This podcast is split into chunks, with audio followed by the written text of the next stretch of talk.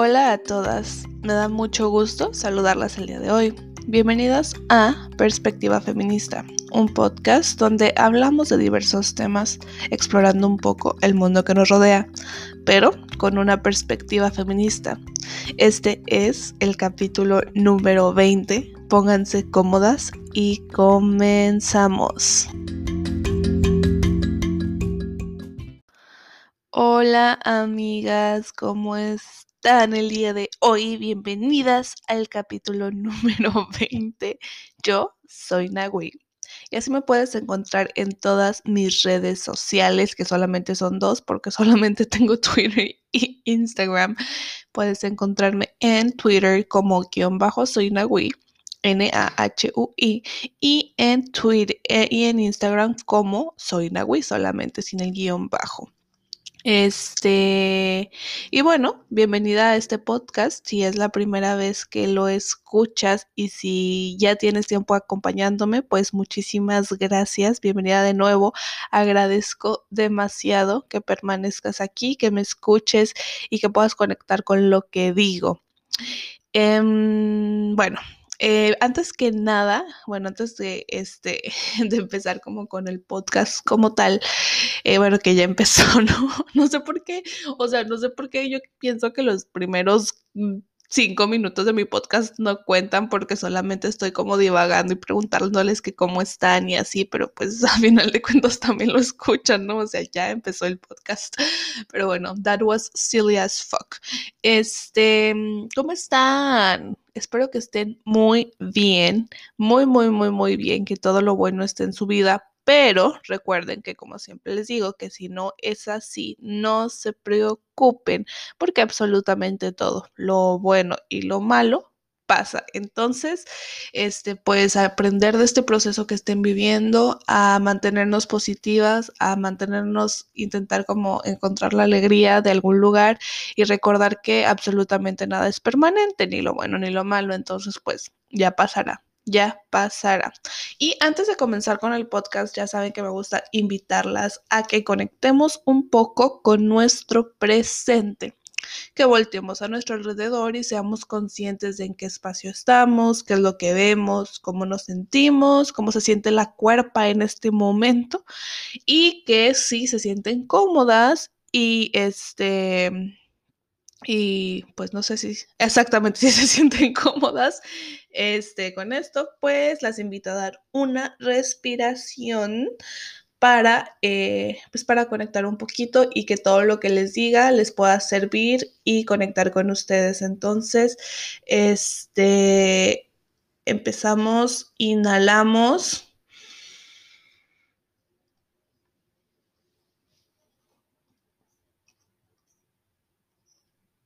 Exhalamos.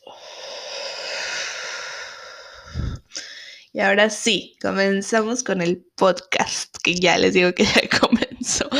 Este, bueno, el día de hoy voy a hablar un poco sobre, pregunté en mi Instagram, que la verdad I think it's my favorite social media porque no es tan tóxica como Twitter, porque pues en Twitter es como oh, todo el mundo está peleando y todo es horrible, pero a la vez es adictivo. Entonces les pregunté en mi Instagram si querían que hiciera un QA, nunca he hecho uno. Creo que en alguno de mis capítulos pasados, si no recuerdo, eh, creo que en el de autocuidado y consejos para la pandemia, leí algunas preguntas que me mandaron así como de consejos, pero pues no era como un capítulo dedicado a eso, o sea, simplemente como que al final puse una sección de questions, de questions and answers, ajá.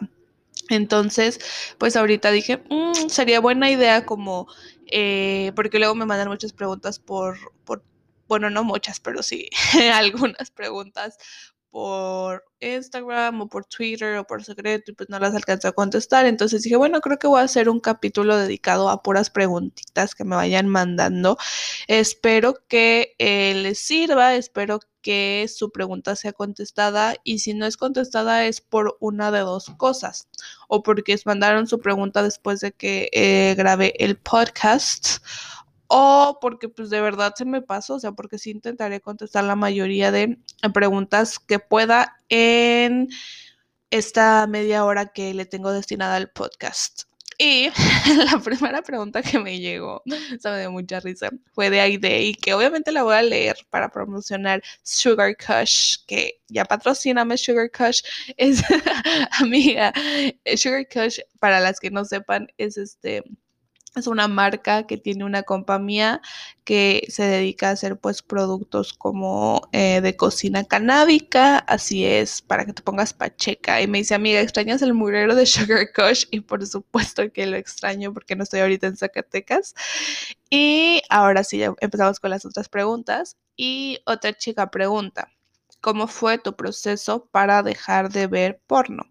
Ok, creo que esta ya me la habían preguntado y hablé un poco de esto en el capítulo pasado, que es el de la deconstrucción. Pero vaya, eh, yo pues, miren, creo que tengo una extraña, una historia extraña con el porno porque primero, o sea, como que lo empecé a consumir y después como que me metí mucho en el catolicismo y ahí como que había mucha crítica a la, industria de la pornografía. Obviamente desde la religión lo hacen como desde este sentido moral, como de, uy, no, el sexo es malo, ¿no? Y por eso no puedes tener sexo ni ver sexo ni nada, o sea, era como desde ese sentido. Entonces, este como que algún tiempo yo me sentía muy culpable, después como que me alejé de esa, de la iglesia y así, y pues fue como de que, ay, no, claro que no, o sea, el porno es algo liberador, yo pues también en mi ignorancia, ¿no? Y en mi feminismo liberal, eh, creía como que el porno era algo chido y pues lo vi mucho tiempo, lo consumí mucho tiempo. Y cuando llega a mí como esto, estos cuestionamientos desde el feminismo abolicionista, desde el feminismo radical, pues obviamente yo como que le encontraba mucho sentido, decía, por supuesto, o sea, esto es muy violento, ¿cómo va a ser posible? Y bueno, ya como que te empieza a entrar así la culpa, ¿no? Pero creo que partir desde la culpa como que a veces no está tan padre y pues yo, por ejemplo, empecé como a reproducir este, los discursos abolicionistas y radicales en redes sociales, hablar sobre eso, y porque realmente estaba de acuerdo, ¿no? Estoy de acuerdo con lo que, lo que postula, por ejemplo, Andrea Dworkin sobre la, de la pornografía, ¿no? Eh, Gail Jeans, que son como las que más veo que teorizan respecto a estos temas, y yo estoy de acuerdo con ellas, pero era como súper complicado para mí porque, pues, como que desarrollé una adicción, supongo, o sea ¿Y cómo fue que lo fui dejando? Pues primero creo que lo primero, o sea, suena bien mamón, pero pues la neta lo primero es reconocer que hay un problema ahí, o sea, como que, güey, pues la neta eh, hay una incongruencia muy fuerte que vas a hacer y lo segundo es como eh, pues la decisión de, de, verdad hacerlo y no como clavarte con el no, si un día, eh, no sé, recaes o algo así, pues no es como de que, güey, pues tranquila, o sea, simplemente como que siempre con la conciencia de que es algo con lo que tienes un problema, ¿no? Y bueno, yo esto lo, lo incluso lo hablé con mi, con mi psicóloga algún tiempo pues le preguntaba como de, güey, ¿por qué no, este, por qué no puedo, no? O sea, porque hay, hay eso en mí y ya ella me explicaba como, pues lo que pasa con tu cerebro cuando consumes pornografía, ¿no? La desconexión que hay. Y bueno, algunas algunas cosas de mi historia de vida me hacían como propensa, ¿no? A, a, eso. Entonces, pues fue, fue más que nada ponerle un chingo de ovarios, ¿no? Y eh, entender que, que estoy como del lado correcto, que así lo siento de verdad, o sea, en el fondo de mi corazón sé que esto es lo correcto y no rendirme, no rendirme, no rendirme, o sea, si volví a recaer era no rendirme y, y así es como lo he ido logrando, entonces yo espero como de verdad ya no volver a tener jamás una recaída. o sea, de verdad, yo creo que ya no, o sea, creo que ya poco a poco, porque ya también con el tiempo como que los primeros meses, pues sí se hace un poco difícil, o sea, el primer mes, por ejemplo, porque es como de que vas pensando en eso, pero pues también te recomiendo, yo lo que, lo que hice fue como tener un registro, que ya después les diré cuánto tiempo tengo, eh, pero sí, un registro y ahí vas anotando como de que hoy sí lo hice, hoy sí lo hice y cuando te dé la, la tentación, pues nada más es este, igual yo creo que te puede funcionar hacer como lo pono pono, oigan, ya me extendí mucho en esta pregunta, la mitad del podcast, pero sí es, así fue mi proceso. Este, y bueno, aquí otra chica pregunta, ¿eres separatista? O sea, creo que eres Radfem, pero no estoy segura, pues data, amo ser tu mutual, yo también amo ser tu mutual, eh, estoy separatista No, no soy separatista, eh, porque el separatismo implica una separación completa de los varones, o sea, y yo, por ejemplo, pues vivo con mi papá, vivo con mi hermano, escucho música de hombres, leo hombres todavía, pero sí creo en el separatismo. Mmm, como al menos desde, el desde los espacios feministas, creo que yo sí he cuidado mucho como que todos los espacios feministas en los que me desenvuelva sean separatistas y tengan como esa visión separatista y creo que ahí es como donde empiezo a desarrollar. La mayoría de las, de las uh, personas que están en mi vida son mujeres, yo creo que un 90% de las personas que hay en mi vida son mujeres eh, y pues obviamente sí escucho más mujeres que hombres, sí leo más mujeres que hombres y todo eso, pero pues no, no soy separatista así como al 100%. Em, y creo que nunca lo seré por, pues, porque la verdad es que sí hay hombres en mi vida que no considero que quiera dejar como de lado, ¿no? Entonces, pues no, no soy separatista, pero se me hace muy chida la teoría separatista y el futuro es separatista definitivamente. Aquí pregunta a otra chica, ¿qué le platicas a las morritas cuando vas a dar pláticas de de preparatoria, o sea, como qué temas abordas y así, de qué tratan tus pláticas. Ok, eh, yo para las que saben, o para, soy una adoctrinadora de niñas de preparatoria, según un güey de Twitter. Voy a tomar agua, permítanme un segundo. Ay, gracias. eh, bueno, sí, voy desde, desde hace como dos años, empecé a dar pláticas en las preparatorias. Eh, la primera que di fue porque mi hermana estaba en prepa y ella me dijo, güey, pues deberías de dar una plática en mi prepa. Oh, no, esa no fue la primera. Mentí. Pero bueno, este, pero sí, empecé a dar pláticas en prepas y la verdad es que eh, me acuerdo mucho de cuando empecé, pues como que no sabía ni la mitad de las cosas que sé ahorita, yo creo, y yo sé que me faltan muchísimas cosas por aprender todavía mm, para tener un discurso más bien hilado y más, eh, pues sí, no más eh, firme, pero eh, lo que doy es como una, depende, pero normalmente en las prepas lo que doy es como una introducción al feminismo. Hablo sobre las principales autoras, un poco sobre las olas, sobre las no olas del feminismo, que busca el feminismo como un movimiento político, de qué se trata, a principales autoras, etcétera. Eso es como lo, que abordo en prepa, como para eh, que las chicas sepan un poco eh, pues sí, lo, lo, más básico, o sea, como el, es feminismo para principiantes, feminismo 101, ¿no? O sea, eso es lo que doy en las pláticas de prepa. Y pues invítenme cuando acabe la pandemia a sus prepas. La neta me gusta un chingo. Y dice aquí, por favor, habla del género y por qué resulta dañino para las mujeres. Ok, voy a hablar del género. Muchas de las preguntas que me mandaron son respecto al género y entiendo porque la neta yo sí le saco mucho este tema, no, no, voy a como negar que soy como muy cobarde para hablar de esto, más que nada porque un tiempo no fui cobarde y me fue muy mal, o sea, en redes sociales y decidí como mantener esta postura no underground porque creo que sí es claro como desde dónde me estoy posicionando y no así, pero sí creo que el como el la discusión en redes es un poco infértil, eh, entonces prefiero tener esas discusiones con las mujeres como que tengo a mi alrededor, ¿no? Y llegar a las conclusiones que tenga que llegar con ellas y no andarme desgastando la cabeza por intentar convencer a desconocidos o que me ataque o dar pie a que la gente me ataque por cosas que eh, siempre van a dar una mala interpretación, ¿no? Porque la verdad es que yo creo que eh, soy un poco tibia en este tema, o sea, eh, obviamente sí me posicionó más del lado del feminismo radical, por supuesto, pero mm, sí considero que hay que matizar algunas opiniones que no me gusta cómo se abordan y también como que me molesta un poco la manera de abordarla de algunas personas, pero igual de algunas mujeres, pero igual entiendo, ¿no? O sea, eh, es un tema que, pues sí, es polarizante y eso es muy triste porque no hay eh, como Espacio para el debate sano.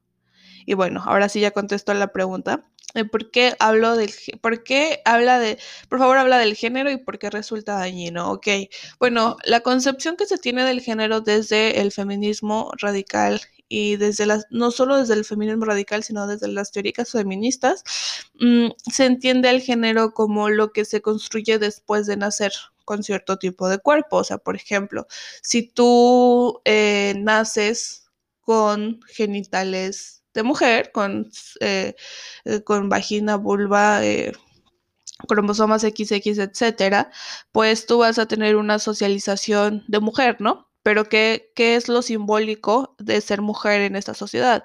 Pues, bueno, y a eso, a esa construcción que hay sobre el ser mujer, es este, se le llama género. Entonces, pues cómo construyen a las niñas, ¿no? Cómo nos construyen a las niñas para ser débiles, para que haya una diferencia como muy marcada entre eh, personas con unos genitales y otros, que haya como una división de 50-50 y que tengas que entrar en ese, eh, en esa caja que obviamente nadie entra, o sea, nadie realmente está completamente en los cánones y en los estándares que se exigen a una mujer o a un hombre. Eso es imposible, o sea, entonces, ¿por qué es dañino para las mujeres? Porque nos pone en una situación de subordinación, me explico, nos pone en una situación en la que eh, la parte de la socialización que a nosotros nos toca, pues es la masculera, es la de los cuidados, es la de la sumisión, es la de la obediencia, es la de eh, aceptar, es la de sentirte culpable, es la de no tener amor propio, etc. Entonces, pues por eso es dañino el género, ¿no? Desde, desde mm, desde la concepción de que es una construcción social dañina, no identitaria. Eh, y eso es como creo que un poco mi respuesta respecto a esto. Y aquí preguntan, ¿qué piensas del posicionamiento de algunas mujeres dentro de otros feminismos con respecto a la prostitución? Y no hablo del feminismo liberal, hablo como de el decolonial, y eh, porque hay algunas, no voy a decir, menciona aquí a alguien, pero no la voy a mencionar, no creo que sea necesario, eh, porque la dejé de seguir porque es muy pro trabajo sexual y no apoya al feminismo carcelario. Y honestamente se me hizo bien tibia, muy liberal de su parte. Y más porque para las mujeres racializadas tienden a ser víctimas, pero ella es muy pro muy pro sex work y a las radicales de que swerve y no nos bajan y eso es todo. Considero que si el feminismo no es abolicionista, no sirve. Ok, ella me pregunta como qué opino sobre la postura, ah, long story short, sobre la postura eh, de otros feminismos. Y aquí voy a, hablar un poco sobre algo que dijo esta Názara, no sé si la conozcan, ella es una chica que está muy activa en redes y fuera de redes también, es una chica africana que... Mm, está como en contra del, patriarcado islámico porque ella es del, del Sahara y pues tiene como una lucha súper fuerte en contra del velo, en contra del patriarcado islámico, que es un patriarcado súper violento. Y ella tiene en su, me llama, me llama la atención, ella tiene en su, este, en su Twitter, feministas sin apellidos, ¿no? Y alguna vez vi en un, en un live, yo no sabía por qué, por qué decía eso, la verdad, les voy a ser honesta, yo pensaba que decía feministas sin apellidos como porque no quería decir como su apellido por cuestiones de seguridad, porque la neta ya sí la acosan muy heavy en redes por sus posturas. Y, ay, no sé, me cae muy bien Nazara, pero bueno, este, porque es muy, muy, muy valiente. Y eh, alguna vez en un live ella decía algo que decía, bueno, es que yo creo que cuando le pones un apellido a tu feminismo, feminismo mm, eh, de colonial, feminismo anti algo, feminismo pro algo, significa que estás usando el feminismo para como una, no, no, creo que tú estés luchando por la lucha feminista, creo que estás luchando por eso otro, eh, un poco eh, mm, como usando al feminismo como herramienta, ¿no? Me explico. Entonces yo creo que eso es lo que sucede con esas eh, feminismos que hablan un poco, porque sinceramente yo también me, o sea, me cuestiono mucho, ¿no? Y, he leído sobre sus posturas y no me cierro y siempre he dicho, el día que me convenzan, o sea, yo no estoy cerrada a cambiar de opinión en absolutamente ningún tema, ¿no? Eh, no, no soy cerrada como algunas personas puedan como pensar, pero yo por más que lo leo, no le encuentro lo feminista tampoco a eso. O sea, yo, yo me cuestiono de verdad, ¿es feminista estar a favor de una industria que violenta tanto a las mujeres? O sea, ¿Cómo, porque se supone que el feminismo se trata de liberar a las mujeres y de estar en contra de todas las violencias que vivimos, ¿no? Y entonces, eh, pues eso es un poco lo que pienso, que realmente hay discursos que no son feministas como abanderados con la etiqueta feminista solamente para eh, encauzar otra cosa.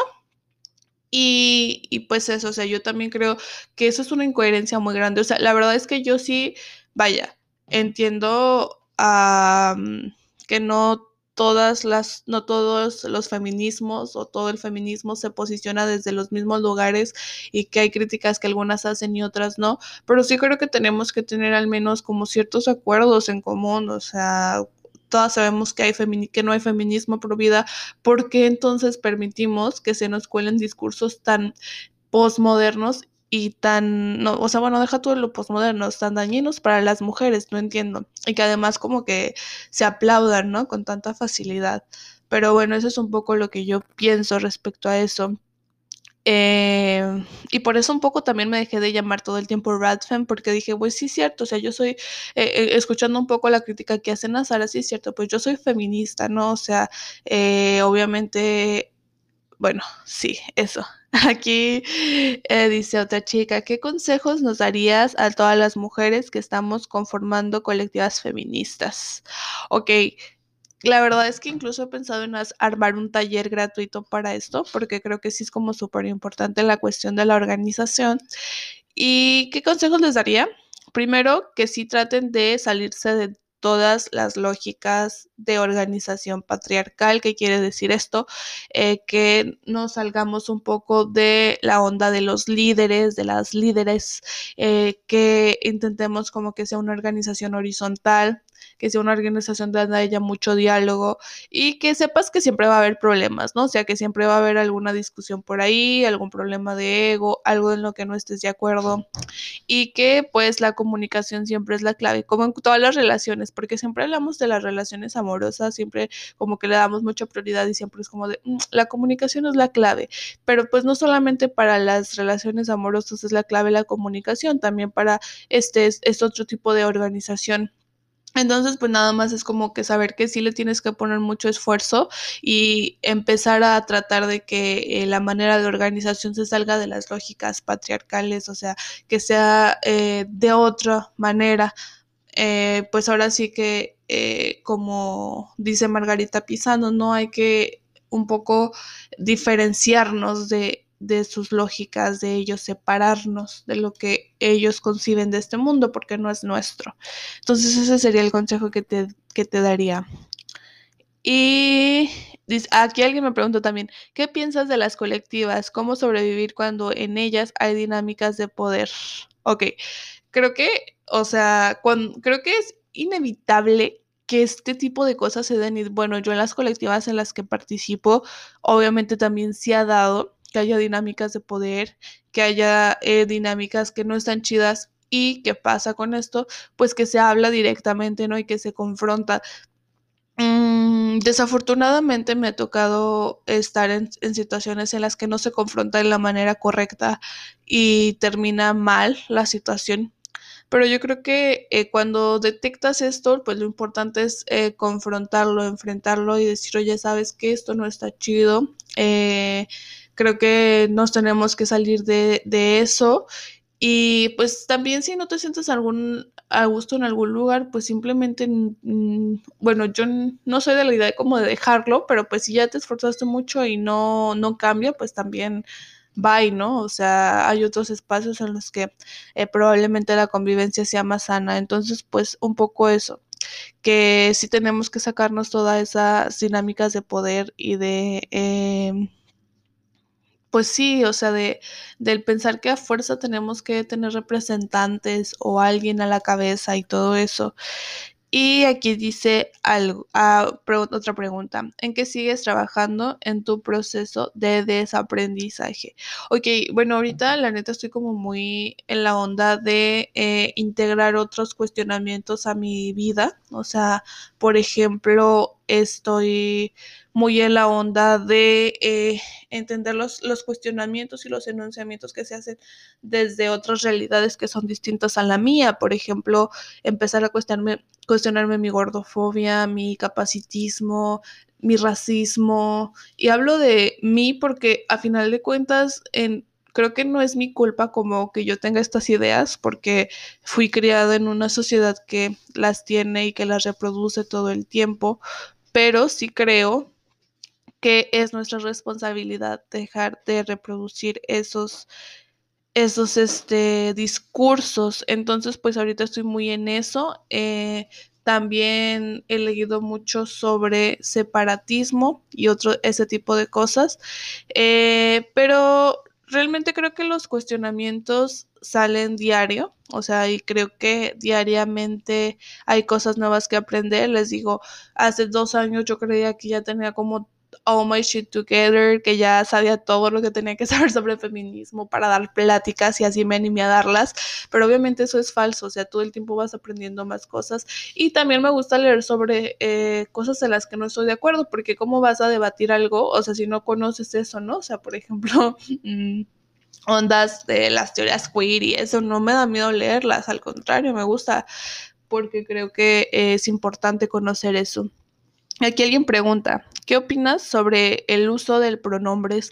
Ok, yo respeto los pronombres que cada persona prefiera decir, o sea, que prefiera, porque no me gusta hacer sentir incómoda a la gente y porque entiendo que a pesar de que yo tenga una postura política, no significa eso que tenga que ser irrespetuosa con alguien. Eh, y pues eso, o sea, sé que eh, luego en los círculos como más radicales, pues me van a tachar de tibia y lo entiendo perfectamente, o entiendo por qué. Y entiendo el por qué algunas mujeres prefieren no usar los pronombres que se piden. O sea, lo entiendo, pero la verdad eso sí no lo comparto. O sea, creo que sí tiene que haber como un mínimo respeto hacia el otro, o sea, hacia la otra y entender que pues si no estás pasando por eso también no, no este, pues no sabes, ¿no? Como lo complicado que puede ser para las demás personas. Y aquí alguien pregunta, mm, ¿cómo el feminismo ha cambiado mi vida? Ok, pues en todo sentido. la verdad que sí, o sea, eh, creo que eh, yo era una persona muy distinta. Creo que en esencia sigo siendo la misma y eso es lo que me gusta porque como que sigo siendo igual de, uh, no sé, me da risa cosas tontas, soy como súper dump, súper, o sea, como que tengo la misma manera de ser, pero mi manera de, de pensarme, de expresarme, de vivirme sí ha sido súper distinta eh, y cada día cambia. Entonces el feminismo creo que lo que hizo fue abrirme la mente mucho y entender como que hay otras cosas, ¿no? Y que no puedo dar nada por sentado y que no puedo hablar como de una verdad y decir que esa es la verdad.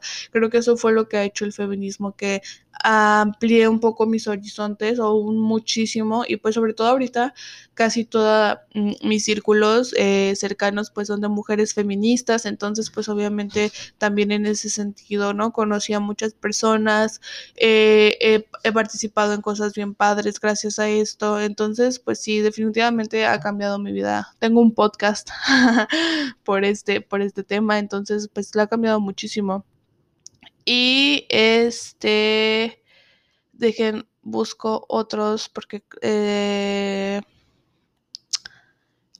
ah, ah, ah, aquí dice alguien. Es que estoy viendo porque ya se van a acabar, ya se va a acabar la media hora que tengo destinada como al podcast, pero aún faltan algunas preguntas. Entonces estoy como pensando si este porque no faltan tantas. Bueno, yo creo que eh, sí las voy a contestar, las demás, pero aquí voy a contestar la siguiente que dice, y aquí alguien pregunta, ¿has considerado el lesbianismo político o la soltería radical?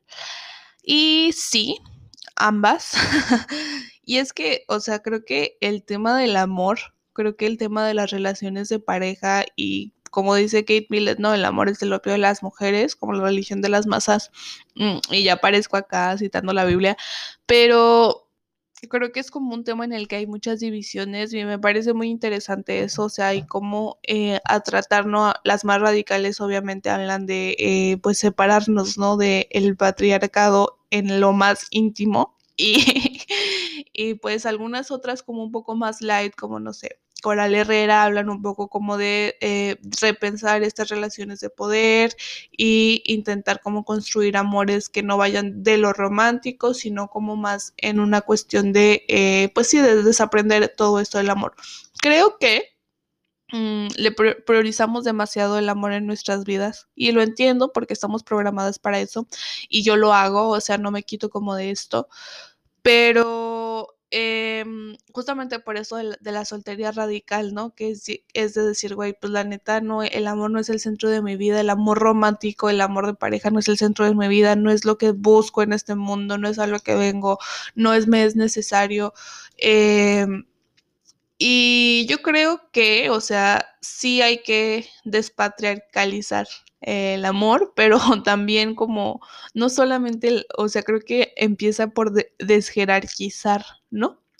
Y sobre tu pregunta, o sea, sobre desjerarquizar me, me refiero a, empezar a dejar de priorizar tanto así como de que, uy, no, es que esta es la relación más importante de mi vida, o sea, yo tengo muchas relaciones importantes, ¿no? Desde mi familia, mis amigas, no conmigo misma, o sea, creo que mi relación más importante no es con otra persona, sino conmigo misma, bueno, aparte porque ahorita no hay otra persona, soy soltera radical, pero no por elección.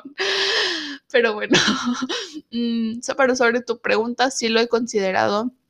Ambas posturas, ambas me parecen súper interesantes. Me he cuestionado muchísimo toda esta cuestión del lesbianismo y de eh, posicionarme como lesbiana.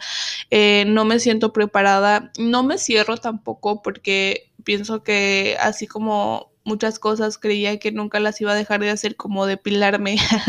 Decía, yo soy, soy feminista, pero nunca me voy a dejar de depilar y ahorita pues la neta es un tema que en mi vida ni siquiera tiene cuidado. Em, pues así con otros temas, ¿no? Que ahorita digo, no, es que se me hace como muy cabrón esa postura.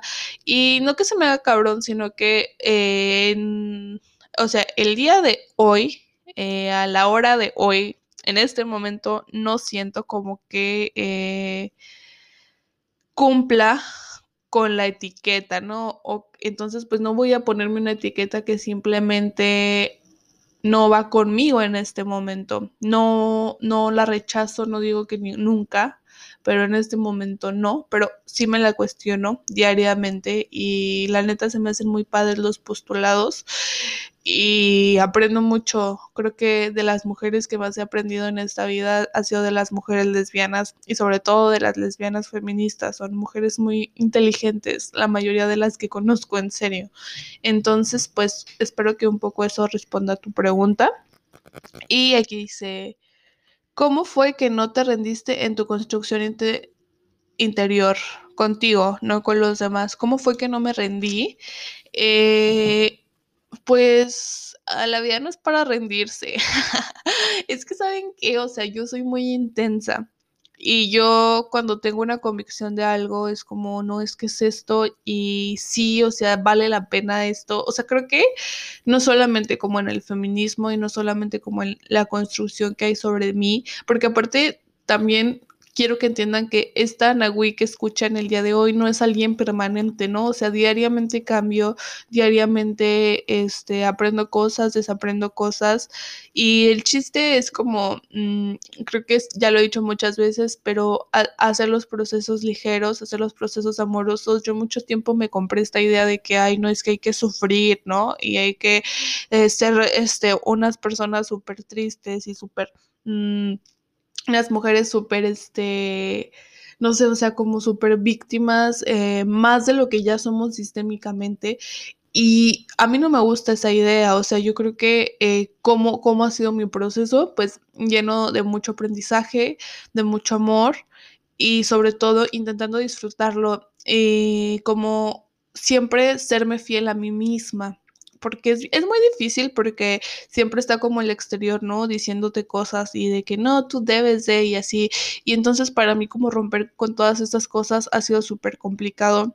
Pero ahora que veo atrás, o sea, eh, me doy cuenta que hay cosas que de verdad ya no me dañan o ya no me ya no me ponen a temblar o ya no les tomo importancia en mi vida, que en algún momento sí lo fueron. Y entonces, pues es un poco como no negarte a lo que estás viviendo ahora y tratar de aprender muchísimo, muchísimo sobre eso. Eh, y aquí va a pasarme, creo que son todas las que tenían en Instagram. Eh, sí, sí, sí, sí, sí, sí. Sí, son todas las que tenía en Instagram. En Instagram. Y aquí voy a pasarme a secreto a ver si hay alguna otra.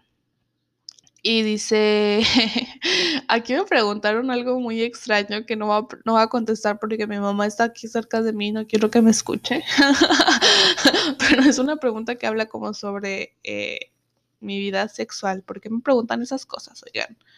Eh, y dice aquí, otra, bueno, perdón por no contestar esa, pero prefiero como mm, no hablar sobre eso. Espero lo puedas entender. Dice, ¿por qué las radicales somos tan odiadas? Creo que saber por qué, pero me encanta escuchar tus opiniones. ¿Por qué somos tan odiadas? Porque todo lo que eh, como que implica un cambio profundo del status quo del mundo y de la estructura, de las estructuras en las que vivimos, pues da un chingo de miedo, ¿no? O sea, la gente yo creo que para empezar es como de, güey, ¿qué pedo? O sea, ¿cómo, ¿cómo piensas en un mundo que sea totalmente diferente a este que tenemos, que es tan perfecto y que es tan, o sea, me explico, creo que va un poco por ahí el ser odiado. Y aparte porque, pues somos mujeres, ¿no? Y como que las mujeres somos las, las personas más odiadas de este mundo. Y pues obviamente cuando tienes como tus uh, big ass strong opinions, pues mm, no le agradas al sistema. Y aquí pregunta otra persona, ¿por qué decidiste, por qué te decidiste por el Radfem?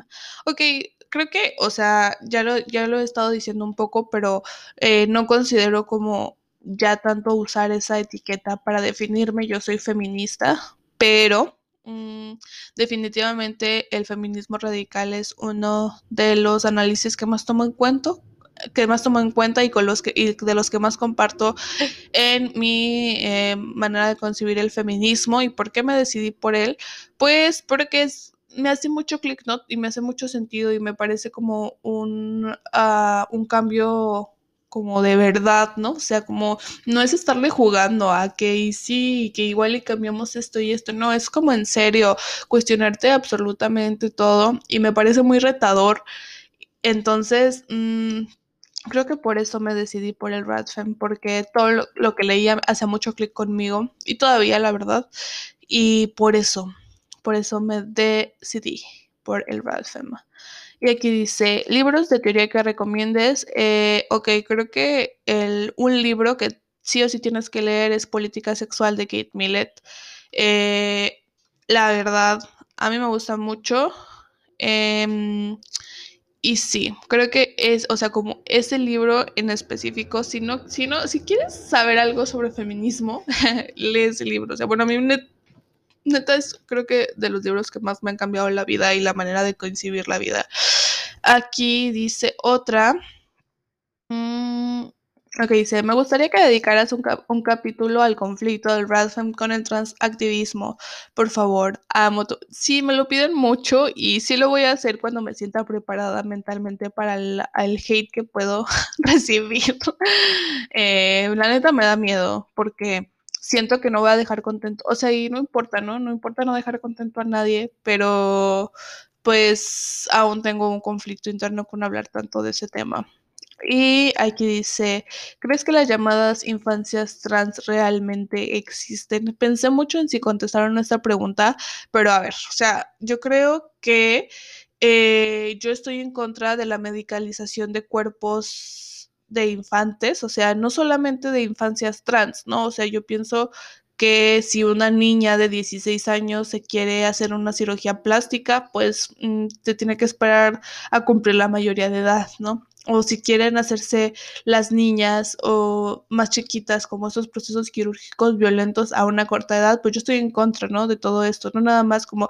Entonces yo creo que Mm, pues si hay personas que tal vez desde niñas o niños tengan como estos sentimientos de disforia, pero creo que la manera de acompañarlos no debe ser desde la patologización de esto y, desde este pues desde medicalizar no más bien de acompañar eh, un, un, acompañamiento psicológico adecuado un acompañamiento eh, vaya eh, pues sí psicológico de comunidad y que cuando sea la edad esa persona y ya esa persona esté suficientemente madura decida si quiere o no transicionar, porque es una decisión muy fuerte y me parece muy cabrón que, o sea, güey, yo a los ocho años decía que, que quería ser eh, modelo, ¿no? Por ejemplo, ¿no? Pues ahorita no mames, no, no sé lo que, o sea, yo a los ocho años no sabía qué quería de mi vida, cómo vas a, y a decir que una persona ya sabe a esa edad tan chiquita que quiere transicionar, y aparte no hay sustento científico, ¿no? Que diga, o sea, es que hay un gen, güey, que dice que, eres, que es el gen trans, ¿no? Y que si lo tienes ya, eso significa que eres trans. Eso no, o sea, es, algo que va, mm, es más complejo que eso, va a una cuestión social, eh, de percepción. Entonces yo creo que eh, lo mejor que podemos hacer es acompañar y promover infancias libres de género y que obviamente en un momento dado si esa persona decide transicionar pues acompañarla pero eh, sí me parece que así tan chiquitos pues mm, personalmente sí en eso sí digo abiertamente que no estoy de acuerdo o sea no no no estoy de acuerdo con medicalizar a niños. Y eso creo eh, dice aquí, um, ok, tengo una relación heterosexual con un hombre que amo demasiado. Me siento bien con él y me hace bien. Sin embargo, no puedo evitar sentirme menos feminista por sostener una relación afectiva con él y entró en conflicto muy cañón. Espero puedas orientarme en cómo sobrellevar ese sentimiento o que nos cuentes si has tenido experiencia similar. Por cierto, amo tu podcast. Gracias. Eres una mujer sumamente inteligente. Ay, gracias, carismática e increíble. Muchas gracias. Muchas gracias por el por las porras y sobre tu pregunta, pues creo que puedo decirte que mm, yo también he sentido ese sentimiento porque yo, pues, I still date men a veces y em, creo que los tiene que valer, o sea, realmente eh, el feminismo no es un dogma, no es una religión y la invitación que se hace desde los feminismos lésbicos, desde el lesbofeminismo, etcétera, pues está muy chida, pero pues a veces Ah, simplemente no va contigo en este momento, o sea, yo siempre digo, pues a lo mejor en este momento no y en un futuro sí vaya o tal vez nunca, pero creo que sí hay que priorizar como, o sea, que te valga lo que digan las demás personas. Si tú eres feliz con lo que, y, si tú estás segura de esa relación, pues date, o sea, eh, obviamente... Mm, sí, creo que sí tenemos que ser bien conscientes de que las relaciones de poder en una relación, en una relación heterosexual siempre van a existir y pues si eres consciente de eso, pues yo creo que, eh, pues sí, o sea, simplemente que, que no le tomes mucha importancia a lo que digan extraños de internet sobre ti, o sea, si tú sabes quién eres y tú estás segura de ti. El otro día, el otro día, ayer, leía una frase que decía así como, eh, que, que, estés tan segura de quién eres, de ti misma, de lo que quieres, de lo que haces, de cómo vives, que ningún comentario te pueda como, este, como romper, ¿no? Y un poco hablo como, ah, eh, o sea, y creo que es eso lo que tenemos que trabajar más en el interior que en el exterior. Y pues sobre lo de que eres menos o más feministas, pues no creo en eso de andar midiendo los feminismos. Eh, obviamente sí, esto, sí creo que como feministas debemos estar abiertas al, al cuestionamiento. Eh, te invito a escuchar el capítulo de Feministómetro, ahí hablo un poco más sobre esto. Y dice aquí, apoyas a la comunidad LGBT, por supuesto. O sea, yo he ido a marchas, mm, he, estado como en el proceso de, de este, de lo de la legalización del matrimonio igualitario y todo eso en Zacatecas. Em, mm, aparte, pues técnicamente soy parte de, porque pues ahí soy la B, ¿no? Pero obviamente sí prefiero separarme, o sea, la mayoría de los hombres que hay en mi vida son hombres gays y los amo y de verdad me han acompañado mucho. Obviamente sí creo que eh, no tiene nada que ver como su lucha con el feminismo y, y sí creo que hay como una separación ahí importante. Los apoyo en toda esta cuestión de no discriminación, trabajos dignos, o sea, todo lo de derechos humanos, pero sí no, no porque apoye como su causa, voy a detener de decirme que muchas veces son súper misóginos, ¿no? Y, y, que este, por esa misoginia también las mujeres tenemos que separarnos de esa lucha a veces no sé, o sea, no sé si separarnos, pero pues sí crear nuestros nuestras propias espacias. Pero sí, pues sí los apoyo, o sea, apoyo todo lo que tenga que ver con, con Hume como, como derechos humanos fundamentales. Y, ok, esas son todas las preguntas que hay. Ahora sí, ya me hice un podcast de 45 minutos. Espero que les haya servido lo que contesté. Eh, las quiero mucho. Espero que les guste este podcast que realmente habla de muchas cosas y de nada. Y que, y que pues no sé, que me escuchen la próxima semana. Bueno, nos recuerden que subo podcast cada dos semanas, que me pueden seguir en mis redes sociales, que soy en Twitter soy, soy guion bajo, soy Nahui, y en Instagram soy Nahui. Y que si me quieren mandar un mensajito de amor, me lo pueden mandar por mi Instagram. Por ahí contesto absolutamente todo. Nos vemos en dos semanas. Las quiero mucho y adiós.